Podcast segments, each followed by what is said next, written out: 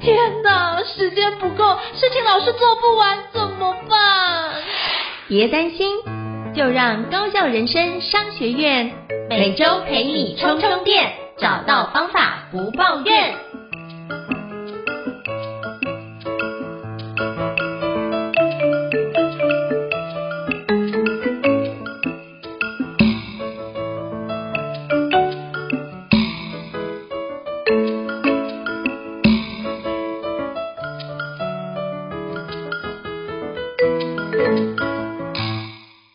伊斯老师想要跟你请教一下，今天我们国际新书要聊哪一本书呢？今天呢，我们想要跟各位听众朋友介绍一本书，这本书的中文翻译的书名叫做《成功的要素：培养顶尖工作表现的心态跟技巧》。然后这本书呢，它的作者是一位叫做露丝高田的博士，他的写这本书的起心动念还蛮有意思的，他、嗯。提到说，他当时呢，好像在研究所，然后在就是博士这个研究的阶段，他一直在思考说，我们人如何在我们的人生当中为这个世界留下一些好的影响力。然后这时候他就去想，世界上有很多有成就的、成功的人士，他们是怎么样创造出他们的高成就，然后。他们是怎么样为这个世界留下一些成果，留下一些影响力呢？他希望透过这样的实验、这样的分析，然后找到某些共通的方法，然后这样子，包括他自己，也包括我们其他的人，可以利用这样的方法，利用这样的工具，也为我们创造属于我们可以留在这个人世间的某些成就。然后呢，就他就真的开始来做一些这样的实验跟调查。那这本成功的要素书中有提到呢，这个露丝高田博士呢，他特别去找，比如说他先找这些在学习阶段，也就是可能硕士班、博士班研究阶段的这些很成功的学习者，他们面对很高压的学术环境，如何能够脱颖而出呢？那这些人有没有具备什么共通的特质或方法？然后呢，这里面可能有些人是医学生，有些人是这个。不同领域的这个学习者，然后接下来再再去找那些可能，比如说四五十岁，然后可能他已经是很知名的一位医生，或者是一位很知名的科学家，然后去看看这些他们离开了可能学校，然后进入了这个职场，然后经过了十几二十年的历练之后，他们真的创造出了某些成就。然后这些无论是医生还是科学家，他们这些有成就的人，他们有没有什么共通的方法跟特质呢？然后结果，透过这样的研究，露丝高田博士好像就找到了一些这些高成就者，他们其实背后确实有某些共通的这个方法，于是他就写成了《成功的要素》这本书。那这本书里面有提到一些关键的重点，我们请应成老师来帮大家先做一个快速简单的开头的摘要。好，摘要的时候，我要想先介绍一下这本书。我觉得这本书很特别，因为其实它这个作者已经得这个这本书已经得奖，而且基本上在亚马逊也是一个五星好评的书哦。那包含在二零二二年商业励志，这也是一个独立出版奖，因为它独立自己独立出版，而且在 Nonfiction Book 也得到它的 Nonfiction Book Award 的金奖。我觉得这是一个很难得。包含就是 Think 五十共同创办人啊，或者像 Panasonic 的北美总裁啊，Mastercard 资深副总裁等等都。推崇这本书，那这个我也联想到之前有一个叫做 TED 有个演讲叫成功者的八个特质，就是一个非常知名讲的叫 Richard St. John 他所讲的，所以我觉得这个里面有非常多的重点内容，我觉得都很棒。首先第一个，他觉得。很多的事情其实成功是可以被复制的，但他发觉这些的历程都可以变成每个人的蓝图，可以去模仿，所以他就把这个历程呢，把它做逆向工程，变成是拆解掉，让变成每个人都可以去仿造的工具。所以他觉得很多的高成就者的相关的能力，其实都可以透过后天的学习，而不是原来的天赋。天赋是有的，那可能后天的学习又占了更大的一个比例。所以它里面有讲到。这个环节的关键，那里面提到非常重要的四个关键的要素，就是成功人士有哪四个关键要素呢？他就做非常多的一个比对，就像刚刚伊瑟老师所提到非常多的比对。那我这边分享一下是哪四个？第一个叫做内在动机，第二个叫做毅力，第三个叫做反复练习基本功，第四个叫做永不停止的学习渴望。主要就是这四个角度哦，内在动机、毅力、反复练习基本功以及永不停止的学习的渴望。那他把这几件事情展开，就是他主要的一个四个成功的关键要素。它里面会诊的这几件事哦，那我们就一一的来谈，就是这四个关键的。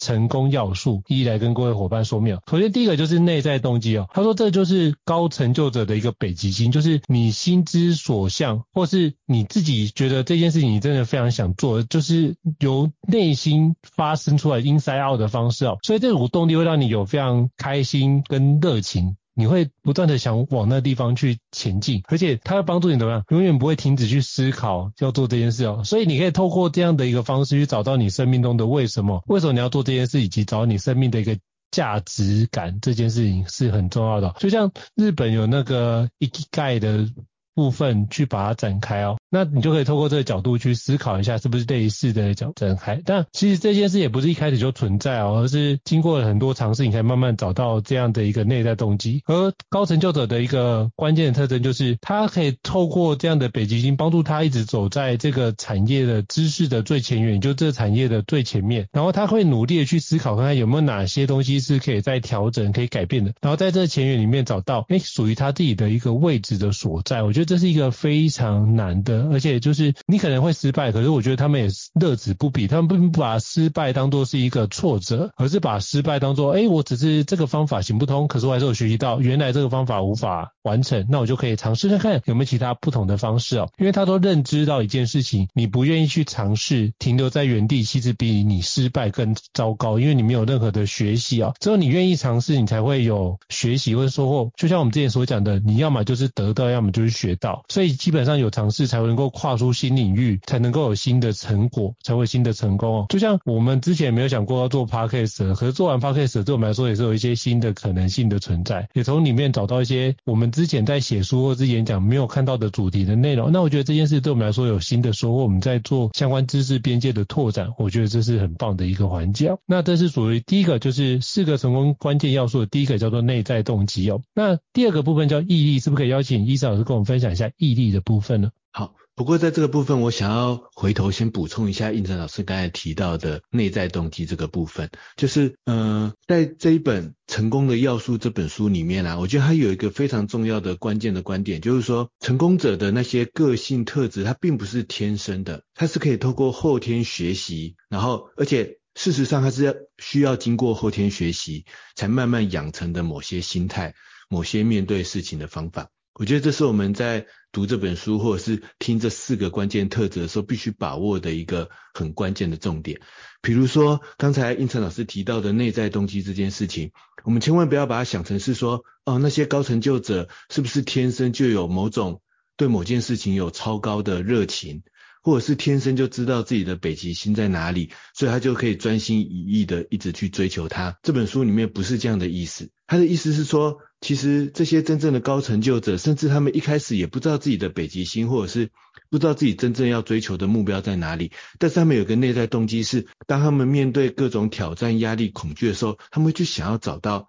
为什么，找到自己在这件事情上可以创造的价值会是什么，自己来到这个人间到底是为了什么样的理由，想要创造什么样的影响，他们会不断的去追问为什么的这一个关键。然后呢，所以因为他们这样的过程。所以他们才能够在不断的可能尝试失败，或者是不断的尝试修改、不断的尝试挑战的过程当中，好像慢慢创造了在别人的眼中看起来像是他们北极星的高成就。但真正的关键不是他们的北极星，而是他们那一个透过不断的失败、不断的挑战的过程当中，为自己建立的某种我我要去追寻我生命中某种有价值的。东西的这个内在动机，然后，但是这个呢，没有人可以是天生的，因为有谁会知道自己一一出生就知道自己的目标到底在哪里，然后一生就专心一意的追寻呢？其实是可能是没有这样的事情的。但是我们透过不断的挑战、不断的练习，我们可以让自己变成一个是有内在动机的人，这是第一个成功要素，我想补充的。然后接下来呢，进入了第二个关键的成功要素，就是这个毅力。那个这本书的作者，他有特别提到说，其实高成就者跟我们一般人面对的情况其实是一样的。比如说，我们都会面对很多我们意想不到的挑战；比如说，我们都会常常面对很多突如其来的压力；比如说，本来做一件事情做得好好的，忽然这件事情有个变故，忽然自己的可能是家庭，可能是生活，可能是甚至工作上的任何地方产生了某种意外，于是我忽然面对了一个可能意想不到的压力。然后呢，这些高成就者其实也跟我们一般人一样，常常是处在一个很恐惧的这个状态，常常会面对很多的困难，常常会感觉到我到底能不能做得到我想要完成的这一个目标呢？不过，这个路斯高田博士呢，他去研究这些高成就者，发现他们透过这样子不断失败、不断挑战的过程，他们慢慢养成了一种他称为是有毅力的这个心态，就是当他们看到什么困难，他们基本的心态都会觉得是我应该都有办法通过这个困难。嗯，就是这是一个关键的心态的不同，就是我们一般人困难、看到挑战、看到压力的时候，我们可能第一个想的是。啊，为什么老天要给我这个压力呢？为什么这个环境要阻挡我去完成这件事情呢？然后或者是接下来会觉得惨了，这件事情已经再也无所没有什么可以做的东西了，这件事情它是注定要失败的。这可能是我们很多一般人在遇到这些挑战、压力、困难、恐惧的时候的基本的想法。可是高成就者他们透过不断的练习，他们把面对困难的时候的想法。他们把它调整成，没错，它很困难，没没错，它会对我这件事正在做的事情产产生很大的伤害，但是我终会通过它的。这个通过的姿势可能会很丑，我可能会跌倒很多次，我可能没办法很优雅的跳过它或者解决它，但是他们有个基本的心态是，我终有一天会通过它。我虽然现在可能会因为它面临很大的打击，可是有一天我会通过它的。于是他们可以继续专注在他们刚才前面。他们不断在寻求的那一个内在动机的事情上面，于是，在这样的过程当中呢，这些呃高成就者，他们就养成一个心态，他们知道说，所谓的成功不是说我现在做好一个计划，三个月之后完成这个计划，完成这个目标，然后中间过程呢，会因为我完美的规划跟计划，然后不会遇到任何的阻碍。高成就者的心态不是这样想的，他们反而觉得。成功就是一个在不断变动、不断移动的一个目标。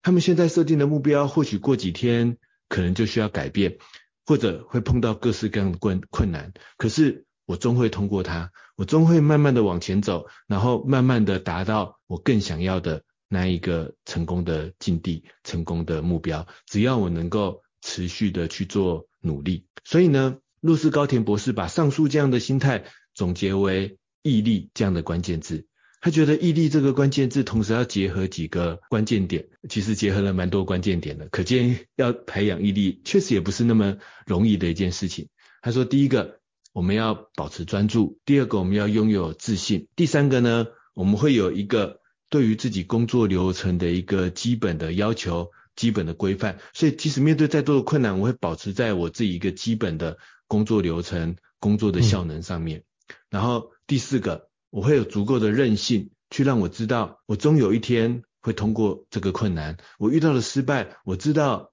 我下一次有可能可以翻转这个失败，我下一次会做得更好。然后也因为他们知道自己其实不会一直成功，成功会一直变动，他们保持一个谦逊的心态，让我自己知道说，我可以透过不断的调整，透过不断的改变，来保持对于我的目标的。持续的专注跟持续的推进，但这正是我们要达到一个高成就关键的特质，所以我们不会半途而废。所以，我们面对困难的时候，我们会依然的，虽然没办法做得很好了，因为困难就在前面，虽然会可能没办法做到我理想中的一百分，但是我会六十分、七十分，我会继续的持续的保持推进。那我觉得这个有点像是我跟应成老师在前几个我们两人对谈的单元里面，有一集我们谈到的，就是要如何保持一个这个让自己知道我可以成功，然后有足够的幸福、足够的满足感的关键呢？我记得那一集我们就谈到了自信这一个关键，就是我们没办法保证我们一定会照着规划那样去成功，甚至我们常常设想的计划，最终都会因为很多的意外变动而产生的挫败。可是如果我们可以持续的保持推进，持续保持调整，面对困难的时候，我们尝试去解决它，这样子我们可以慢慢培养出一个自信的心态。自信的心态的意思就是说，我知道我终会通过这个困难，我知道事情总会变得更好，我知道我会慢慢找到我真正的目标，真正有价值的东西到底是什么。那高成就者就通过这样不断的练习，帮自己培养出了这样的心态。那这也是构成高成就有效的成功的第二个关键的要素。那不知道胤丞老师有没有什么要补充的，以及帮我们继续推进我们的第三个成功的关键要素？好，我补充一下，就是伊老师刚刚提到的毅力哦。其实毅力这件事情，我就想到之前我有读过一本书啊，那本书是大概十几年前我读过，是一个叫叫做木村爷爷的故事。他说。这一生至少当一次傻瓜，我不知道一直老师有没听过这个故事。他是三十年前就开始做那个无农药的自然工法，他去种苹果，他是号称亲生的苹果爷爷啊。那他就是三十年前都没有人这样种，结果他就坚持了三十年，然后现在大概好像那时候我记得二零九是六百多棵的苹果树，都是只要人家一。一成熟，他就销售一空，然后他就后来的故事又被写成了好几本书，然后包含 HK 也大力的播放，然后就很多的日本的农友就因为这样改种的，就是有机或是无农药的一个方式的的种植苹果种植相关的作物，所以我发觉这个区块就让我觉得，哎，你的毅力跟韧性就是很重要的关键，你会不会专注在一个领域做十年、二十年，甚至？就是一辈子奉献给这件事情，就像那个李国修老师所讲过，就是人一辈子只要能做好一件事，其实就功德圆满。所以我觉得在这个毅力里面，我看到类似这样的一个职人的精神在里面，所以就可以把这样的一个概念放进来，其实都是很棒的一件事哦。所以我想要补充一下这个毅力。那我觉得包含之前我们小时候念的那个。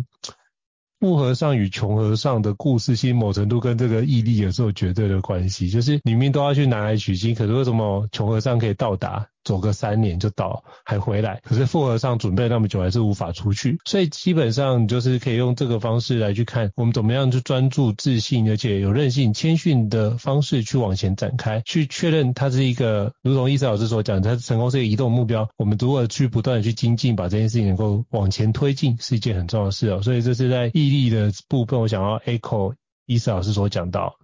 那再也就是第三个成功的关键要素，就是反复练习，并且让你的基本功能够稳固。其实我发觉它里面提到一个非常重要概念，就是不管再多的一个再高成就的人，他到最后就发觉，诶，他希望。面临到下一个更大的挑战，他会过来怎么样？先去把自己的基础再去做一个稳固，或是再复盘，看看有哪个地方可以去做更好的优化。所以类似扫盲的部分，就类似他能不能做到跟呼吸一样自然？因为他如果能够做得到呼吸一样自然，他就不用去做相关的控制，就可以快速去辨识。反而会让你的大脑可以用其他的能力去帮你做阴影哦，所以我觉得这是一个很重要一个环节，就是你如何让自己变成肌肉记忆的一个状态。然后当这基础加上非常非常稳固的时候，其实你就可以变成直觉的反射，那个速度是最有效的一个方式哦。那再来他有讲到一个严谨的工作道德规范，就是如果你有好的技术，但是没有好的心性，其实很容易把你的技术用成。坏的地方，所以你有一个严谨的工作道德规范是一个很棒的一件事。那那时候读到这个的时候，我就想到日本有一本著作叫做那个匠人精神哦，他就只秋作者是秋山立辉先生，就是开了一间就是八年的时间就可以让你从不会到变一流木工的一个职人学校。那它里面讲到，你有一流的心性，必有一流的技术，所以严谨的工作道德规范就是如何让自己的锻炼。自己的心性可以锻炼得好，我觉得这是很重要。然后他也强调，就是高成就感的高成就者的一个工作效率是一般人四倍。那我不知道他的这个数据是从怎么哪边来，但是我会感觉到他的产出会比一般人多，因为很多人。没有毅力就放弃了，所以没有就放弃了，那段时间就白费，就不会有产出。可是他坚持到他有产出出现，然后不断的反复练习，把这件事情用最佳化的方式去展开。透过一次的锻炼不行，我们再复盘，再去做相关的优化、迭代的调整。所以他的持续优化的工作流程，一定让他的效能应该会比一般人再高个可能一两倍，我觉得是有的。然后他锁定一个目标，把这件事做好，然后聚焦在那个任务，把它使命必达。我觉得这件事情是一个非常重要的环节。而且它里面提到一个很重要的概念，就是就像我们讲到时间管理有分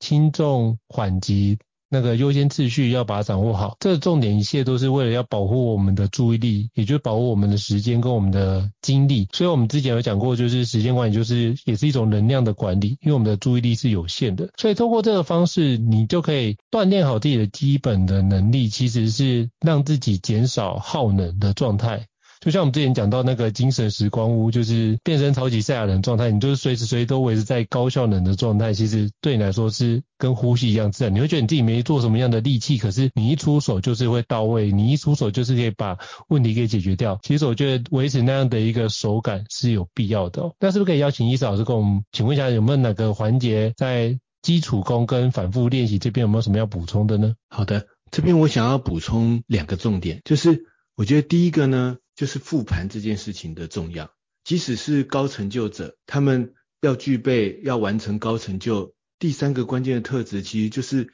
我们必须回到我们的工作流程去做一个有效的复盘的优化。那这里面呢，一方面带来了我们怎么把事情做得更好，那个最佳化的步骤到底是什么？即使是高成就者，也是透过这样子的反复的调整、反复的修正，去找到自己的最佳完成一件事情的这个流程。然后呢，但是也因为这样的优化，他们不只是把这件事情做得更好，事实上他们会帮自己节省出更多的时间。那在露丝高田博士这本书里面也有提到。高成就者呢，他们并不是把每天的二十四个小时就真的是全部投注在工作上，他们甚至会看起来比一般人还有更多的休闲时间，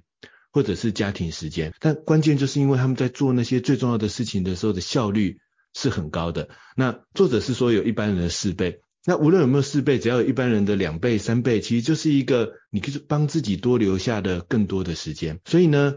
意思是这些高成就者他们会透过。回头复盘自己的工作流程，去思考，比如说这里面可不可以去掉什么步骤呢？这里面要调整什么样的步骤，去让这个基本的流程变得更有效率，然后产出的成果更好。他们其实也就是在做这个基本功的过程当中，让他们创造出了有效的成就。其实这一点就可以呼应前面的内在动机、毅力的这个过程，也就是他不是天生的，即使是高成就者，他们也是透过反复的修正。才能获得那个最佳的工作流程。那在这一点上，我还想补充的第二个特点就是，作者有提到，高成就者通常都有严谨的工作道德规范。那这个道德规范，除了应成老师刚才提到的那种，呃，我们的工作目标应该有正向的道德的这一点之外，我想提供另外一点的思考，就是说，其实我们每一个人有没有自己为自己设定的一个相对严谨的，并且相对有纪律的。工作系统，我觉得也是这边的工作道德规范的其中一种意思。也就是我们常会面临很多的挫折，我们常会面临很多的失败。可是在这个过程中，我们的工作流程是混乱的，然后我就开始去东摸西摸，开始会去因此而分心在其他的事情上。还是说，即使我面对了很大的困境，即使我面对自己，比如说精力或者心情不好的时候，但是因为我有一个相对严谨并且相对有纪律的工作流程跟系统。所以我每天还是可以推进一点点跟目标有关的步骤，推进一点点跟目标有关的成果呢，也就是我要做的那些重要的事情，即使在我再困顿、再受伤的情况底下，我可能还是在一个只是比较缓慢，但是依然保持推进的工作流程当中呢。我觉得这也是严谨的工作道德规范的，我觉得另外一个层次，我想补充的意思。但这都是回到。高成就者的第三个关键的成功要素，就是他们会透过反复练习，去持续的稳固自己的一个工作流程的基础。然后接下来呢，就讲到这本书提到的第四个高成就人士的关键的这个成功要素，也就是永不停止的学习渴望。他们呢，常常对很多的新的事物都是保持着好奇心，然后呢，并且呢，常常会想要去学习很多新的观点，常常去。想要去探究很多这个新的问题，这个呢，当然简单的思考就是可以认定认为说，哦，他们都保持着某种学习的热情。但我觉得在这里面，其实我想跟大家分享的一个延伸的重点，就是这些真正的高成就者，他们都知道自己其实还有很多有所欠缺，还有很多需要解决的问题。他们是保持着这样的一个心态，所以他们不会说，哎，我设定了一个目标，我就非得这样做不可。然后我看到其他的案例，看到别人给我的建议，我都觉得我设定的目标就一定是最好的。那如果没办法做到，一定就是环境的问题，一定就是别人的问题。然后呢，他们在实践一个方法的时候，他们不会觉得说，我现在设定出一个方法，我就非得照着做。如果做不到，那要不就是我今天刚好比较累，要不就是环境的问题、他人的问题。真正的高成就者，他们建立的可能不是这样的一个心态，而是他们知道我们自己其实都是有所欠缺的，都知道我现在想的那个方法，我现在设定那个目标，可能都不是最好的目标，而可能事实上永远没有所谓最好的方法、最好的目标。那怎么办呢？所以他们永远保持着在自己的心，在自己的大脑里面，永远有一个可以包容其他事物的这个空间。所以他们看到新的东西，他们想要去学学看，不一定是。去换到新的东西上，或者是直接替换一个新的方法，可是呢，总会从里面去学习、吸收很多新的观点，目的就是回来重新调整，包括前面自己的工作流程，包括自己前面的内在的动机。所以这四个成功要素，某个角度来看也是环环相扣的。那关键就是在第四个点，他们有永不停止的这个学习渴望。那不知道应成老师有没有什么想要补充跟分享的地方哦？我觉得永不停止的学习渴望这件事情是很关键，就是他们知道说一辈子一定有新的东西可以学。像我就观察到我身边那种对于明明已经非常高成就，可是他还是热衷于学习新的事物。比如说像我有一个 mentor，他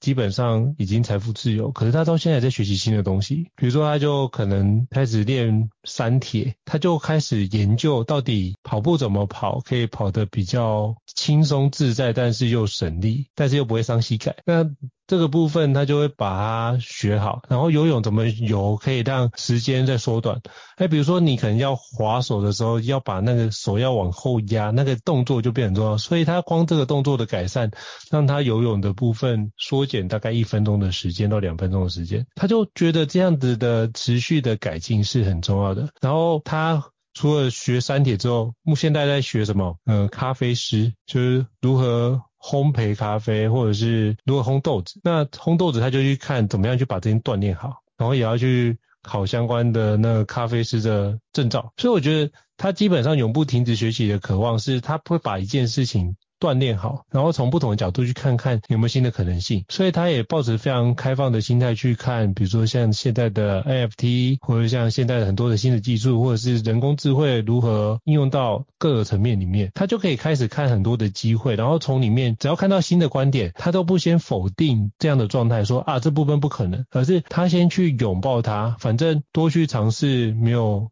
失败，就回扣到前面的内容，就是你只有先去尝试才会。有新的学习才会新的看见，所以他这样的渴望就是不断的去精进，然后一段时间之后再看，原来自己走的那么远的一个距离就产生了。所以我就觉得他的人生超精彩，在于明明那么高成就，可是又会那么多的不一样的一个技能，或者是，是体验过非常多不一样的东西，包含最近要开始筹备。演唱会，他觉得，哎，人生一辈子如果能够自己自弹自唱，然后表演十首歌，哎，这件事情是应该很酷的事情，所以就开始学乐器，然后让他的生活变得多彩多姿。所以我从他身上每次跟他碰面，他就会是那种朝气满满的状态，你不会觉得，哎，怎么跟他对话，永远在讲的是过去的丰功伟业。可是你会发觉，听过去的丰功伟伟业听一次可能 OK，可是如果你发觉每次。对话都是那些，他好像就觉得他好像没有进步了，他好像就是只能那些内容，当然也是很棒，可是你就觉得你会期待，难道我们就只能活在过去的成就里面？那我们从退休之后到未来可能。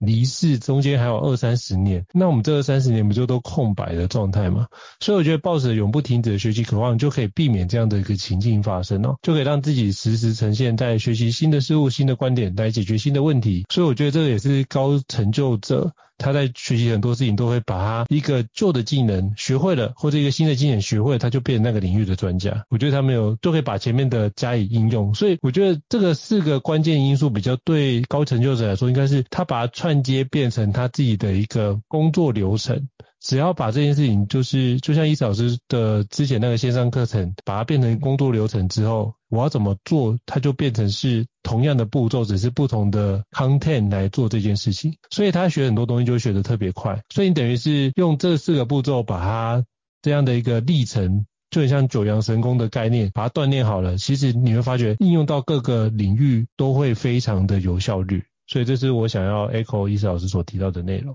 那我来帮各位听众。总结回顾一下，在这本《成功的要素》，露丝高田博士的这本国外的新书里面，提到的这四个成功的关键要素到底是什么。但是我想要从后面倒过来讲，就是最后一个，但是其实有可能是第一个，就是一个一种永不停止的学习的渴望。那如果我们能够保持对于新的东西、新的观点、新的问题，无论跟我想的一不一样，我保持一个开放的心态去学习它，那这是第一个要具备的成功的关键要素。但也正是因为有这样的心态，所以接下来我们反而可以开始帮助自己用新的观点、新的解决问题的方法，甚至新的技术去最佳化自己的。工作流程，所以呢，我们可以反复去练习，可以反复的去优化自己的基本功，帮自己建立一个越来越好、越来越有效率的工作流程。那这是成功的第二个关键要素。但是也正是因为我在这样的优化跟工作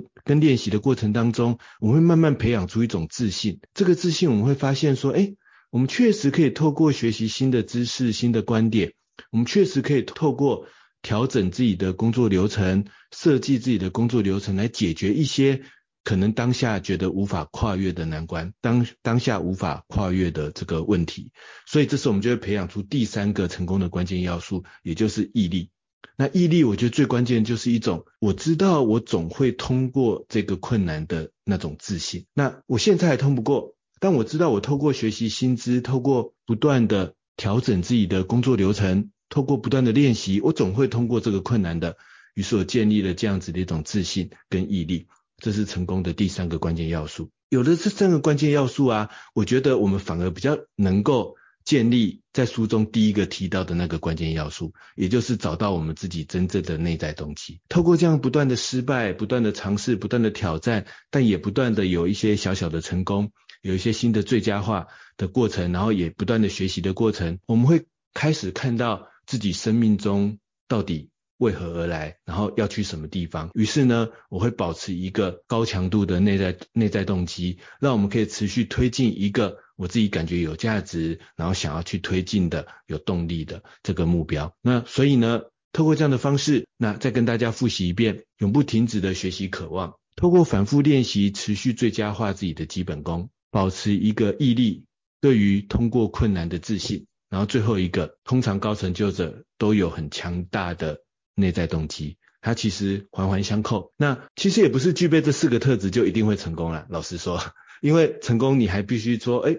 我这个我要做的事情是不是真的对人有帮助？然后我要做的事情是不是真的把它做好？我是不是能够学会那个技术？这背后一定还有很多条件的，我觉得。不过呢，基本上高成就者、成功者这四个关键的心态。这四个关键的面对事情的方法，我觉得这是非常重要的。那这是我为各位听众做的补充，不知道胤丞老师有没有什么延伸的讨论？我觉得大家可以透过刚刚伊老师做的这或者这本书我们分享的这四个关键的要素之外，我觉得还有一件很重要的事情，就是你要愿意去做。并不是知道这件事，知道对你来说哦是 OK，我们知道了内在动机，然后有毅力，然后反复基础功很重要，但是有不停的学习渴望。好，你不能停留在吸收这几件事情，你要愿意去做出来，并且实践出来，让自己活出那个状态，我觉得是重要的。不然的话，你吸收再多的知识。你没有转成行动，它也不会变成你的。毕竟知道到做到，我们都做培训知道，就是呃，这是一个很大的一个距离。那如何让这样的距离能够缩短，甚至一样，就是你如何从去了解，然后怎么样去做到，然后去活出这样的状态。我觉得这是一个非常。漫长的实践的过程，可是你说漫长也不会有漫长，就你只要愿意实践的，愿意开始，你就可以从一般人逐渐变成高成就者的工作形态，然后久而久之你就发现习惯了，然后就让时间的复利帮助你去把你的成果给有效的去累积。所以我觉得这个部分，像伊老师就做非常多的实践，像之前。呃，每天写文章，在电脑玩物的网站上面，哎，日更了七年多，两千多篇，哇，这实在是太厉害，所以这部分就可以累积了很大的一个基础。所以我觉得任何事情都是靠累积，而不是靠短暂。所以就像时间管理所讲到，如何你能够持续且稳定的把你的内容有效的产出，这样的话就可以让你的相关的成果越来越丰硕。所以想要补充的这一点，这样子。那医师老师有没有什么样子要补充的？呃，我没有什么要补充的。OK，好，那如果没有的话，那我们这一集就会主要是这边跟各位伙伴分享。如果大家对于就是高校人生商学觉得不错的话，欢迎给我们五星按赞哦，在平台上面给我五星按赞，你的支持对我来说是一个很大的肯定哦。那如果想要听什么样的新书，也欢迎可以到 Kono Summit 的上面也可以去浏览一下，我觉得这是一个很不错的一个平台跟 App 哦。那里面可以很多新书，那我们每个礼拜会介绍一本就是国外的新书的内容跟各位伙伴分享。那也希望您这边有相关的一个收获。再次感谢伊慈老师，那我们下次见喽，拜拜。大家下次见，拜拜。高校人生商学院，掌握人生选择权。